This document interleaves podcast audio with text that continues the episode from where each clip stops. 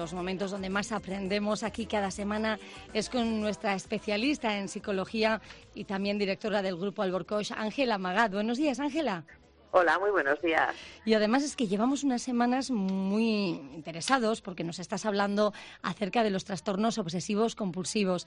La semana pasada empezábamos a enumerarlos, pero apenas nos dio tiempo a uno, dos o tres de los más habituales. Si te parece, retomamos ese listado nombrando los dos primeros a los que hacías alusión y continuamos.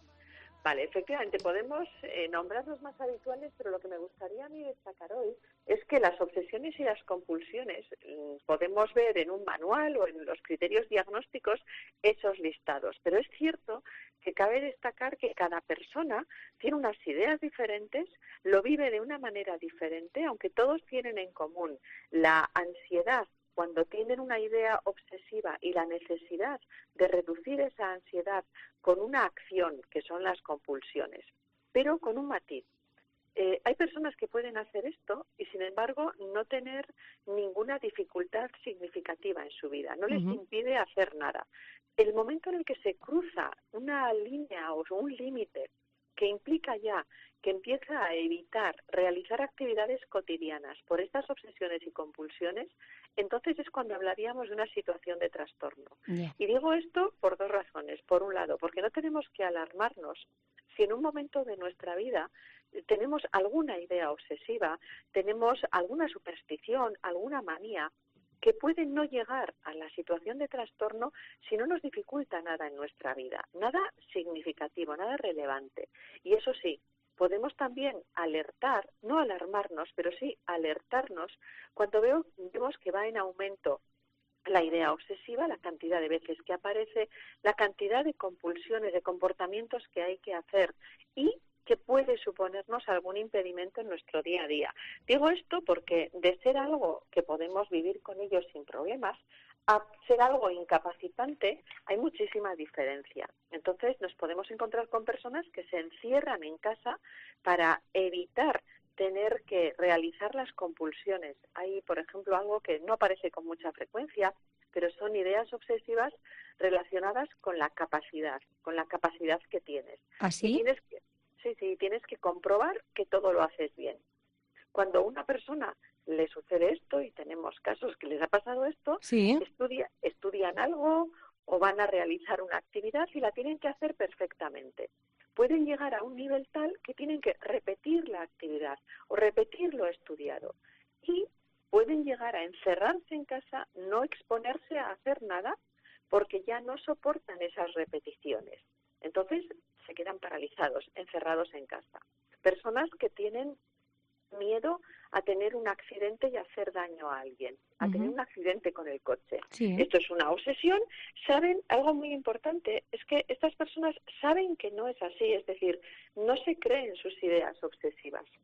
Saben que no es así, pero necesitan, en el caso de la idea obsesiva relacionada con tener un accidente, en este caso con el coche, tiene que dar la vuelta hacia el punto donde ha tenido la idea pensando que ha tenido un accidente y que ha hecho daño a un ciclista o ha hecho daño a una persona que pasaba o ha podido hacer daño a las barras que protegen en la carretera, tienen que volver atrás comprobar que no ha hecho nada. Vuelven otra vez adelante con el coche y pueden tener que volver atrás a comprobar. O le preguntan a su pareja, ¿he, he accidentado a alguien? ¿He hecho daño a alguien? Y su pareja les dice, no, no lo has hecho, y lo vuelven a preguntar mm. una y otra vez. Cuando esto supone un impedimento, estamos en una situación de trastorno. Ah. Otro tema con el que a veces. Es que a veces nos llama la atención, ¿eh? Te estamos escuchando atentamente, Ángela, porque dices, fíjate, hay algunas que sí se nos han ocurrido, pero otras que ni siquiera habíamos pensado en ellas, es cierto. Ahora hay una que estamos viendo, que no habíamos visto hace, hace algunos años y que estamos empezando a ver, y es personas obsesionadas con la necesidad de comer alimentos saludables. Hasta el punto, pero ojo, vuelvo a insistir, hay que cruzar ese límite, el límite en el cual te supone una dificultad. Por ejemplo, esas personas que dejan de acudir a eventos sociales incluso a reuniones familiares, mm. porque no pueden comer ninguno de los alimentos mm. que hay en la mesa, porque necesitan estar seguros que son saludables, con las características en cada caso ligadas a la obsesión. Y qué, qué agotador, ¿eh, Ángela? es agotador hasta el punto de poder llegar a ser incapacitante, tener que dejar el trabajo. Personas que tienen obsesiones relacionadas con la limpieza ah, y Imaginaos el caso de una persona que trabaja en la limpieza, está limpiando comunidades y necesita que todo esté perfecto. Entonces, si pasa el dedo por la zona de los mm. buzones y nota que hay algo de polvo, tiene que volver a limpiar otra vez todos los buzones, cuando a lo mejor es algo que se hace una vez al mes, una vez cada dos meses. Bueno, pues si hay algo de polvo, si nota que hay algo de polvo o piensa que hay algo de polvo, tiene que limpiarlo todo una y otra vez, hasta el punto de que la hora de trabajo se le pueden convertir en dos horas. Y siempre vuelvo a mm. insistir, hay un límite. Cuando se cruza ese límite, aparece la incapacidad. Y entonces estamos en una situación de trastorno que puede llegar a ser grave porque impide desarrollar las, eh, las actividades cotidianas. Son enfermedades al final, ¿no, Ángela? Estamos hablando de enfermedad. Eh, a ver, hablamos de situación de trastorno y me gusta destacar esto porque cuando hablamos de enfermedad hablamos de algo que está funcionando mal mm. biológicamente y que hace falta eh, algún, digamos, algún tratamiento biológico o bioquímico para resolverlo. Cuando hablamos de situación de trastorno es algo diferente en el sentido de que es un punto de vista no biologicista, no un punto de vista biomédico, sino un punto de vista psicológico. ¿Qué significa eso? Que la persona puede identificar esa situación y puede empezar a realizar nuevos aprendizajes con nuevos hábitos, que es lo que hacemos cuando se realizan aproximaciones sucesivas en condiciones emocionales diferentes ante estas obsesiones y compulsiones, y esto puede llevar a cambiar poco a poco esa situación de trastorno. Y digo esto porque cuando hablamos de enfermedad parece que es algo que llevamos con nosotros y que no se puede modificar. Y que no está en nuestra mano modificarlo. No estoy diciendo que sea fácil, de hecho, es una de las situaciones de trastorno que pueden implicar un tiempo más prolongado de intervención y que puede implicar más dificultades. Hemos de tener en cuenta que los factores del contexto que generan estrés, ansiedad excesiva, dificultan salir adelante eh, en esta situación. Y también tenemos que tener en cuenta que los factores del contexto no siempre son los factores objetivos que podemos mirar como observadores externos, sino cómo lo vive cada persona. ¿Cuál es la percepción que tiene de esos factores del contexto?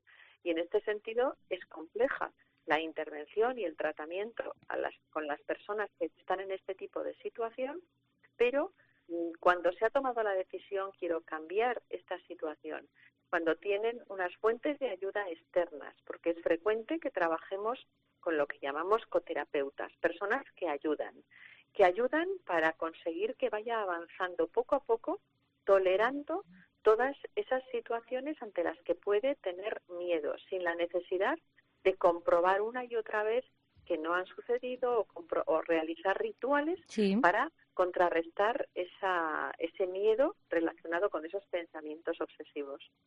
Ya. Como decíamos, eh, claro, esos rituales, esas conductas pueden ser tan agotadoras que incluso decías que puedes dejar el trabajo, causar bajas largas incluso, ¿no? hay, una persona que a mí me llamó mucho la atención, con la que trabajé hace unos cuantos años, y era un hombre que empezaba a acumular cosas, y hmm. esto es algo, bueno, pues a la acumulación es relativamente frecuente, es uno de esos que decías que aparecen en los listados del trastorno obsesivo compulsivo. Que reconocemos, ¿verdad? Más o menos. Eso es, pero lo que hacía es acumular, pero tenía que llevarlas con él. Ah, Entonces llevaba una mm. mochila en la que iba introduciendo objetos diversos y cuando introducía un objeto no podía sacarlo y la mochila la tenía que llevar siempre con él. Llegó un momento en el que el peso y el volumen de la mochila le impedía ya ir a ciertos lugares. Por lo tanto, en ese momento es cuando pidió ayuda. Dice, ya no puedo con esto. Y es tan absurdo, se reconoce como algo absolutamente absurdo, pero no puede dejar de hacerlo. Pero la persona al menos reconocía que era absurdo, claro, que no le llevaba a nada. Esta es, esta es una de las características de las ideas obsesivas y de las compulsiones. La persona realmente que tiene miedo a contaminarse y necesita ir con guantes para evitar la contaminación o llevar mascarilla para evitar contaminarse, sabe que el riesgo es muy bajo, o las personas hipocondríacos, el miedo a enfermedad. Cuando hablamos de situación de trastorno obsesivo compulsivo, la persona sabe que mm, hay una probabilidad muy baja o casi nula de que tenga esa enfermedad a la que tiene miedo. Sin embargo, no puede evitar tener ese miedo y necesita los rituales de asegurarse, para asegurarse que no tiene esa enfermedad. Esto es muy diferente a la persona que tiene un estilo hipocondríaco, es decir, que tiende a mirar a ver indicadores físicos y asegurar que no tiene una enfermedad, pero no de una manera compulsiva aunque esté toda su vida con temor a las enfermedades.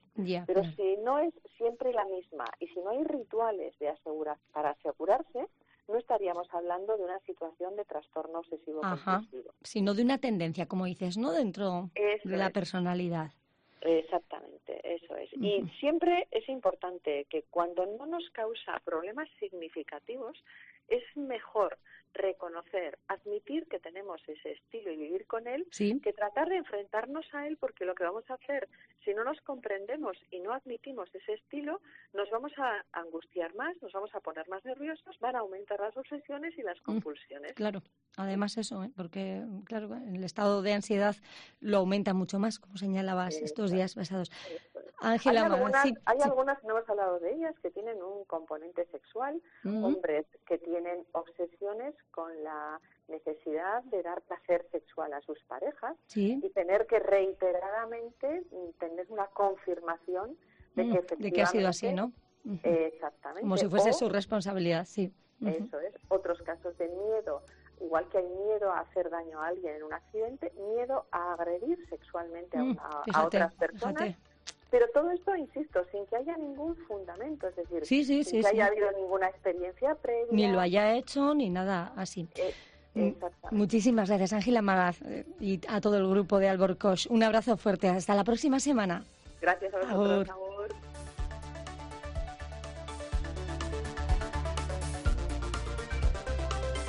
Mediodía. Cope Euskadi